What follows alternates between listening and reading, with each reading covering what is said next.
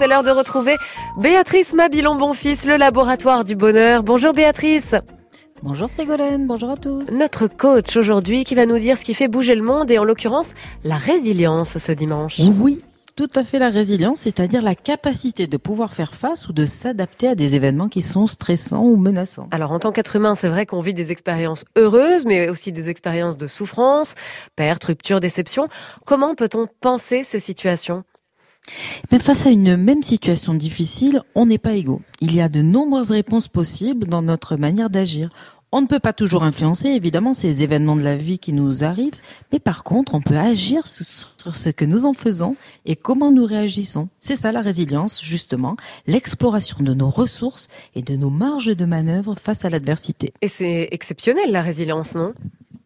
C'est ce qu'on croit, mais ce n'est pas vrai. Ce n'est pas ce que disent les, recherches. Il y a des psychologues qui ont fait un travail d'analyse de nombreux résultats de, de recherche sur les trajectoires de résilience et ils ont conclu que la résilience est la stratégie face à l'adversité la plus commune. On le pense pas en général. Hein. On peut avoir une réponse de récupération, on peut avoir des difficultés chroniques, une apparition différée des difficultés. Eh bien, c'est la résilience qui est euh, la réponse euh, principale, la plus courante face aux principaux stress de la vie. Et c'est vrai quel que soit l'indice de gravité ou les particularités de l'événement. Alors mm. cette euh, observation, qui a de larges implications pour les sciences du comportement, doit nous interroger parce que si les individus sont hétérogènes dans leur réponse à l'adversité, la majorité s'adapte avec succès. Et quels sont les, les facteurs de résilience, Béatrice?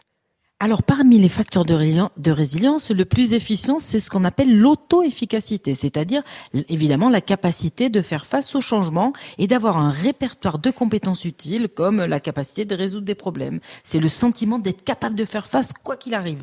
Alors pour activer euh, cette capacité de résilience, on a deux leviers principaux.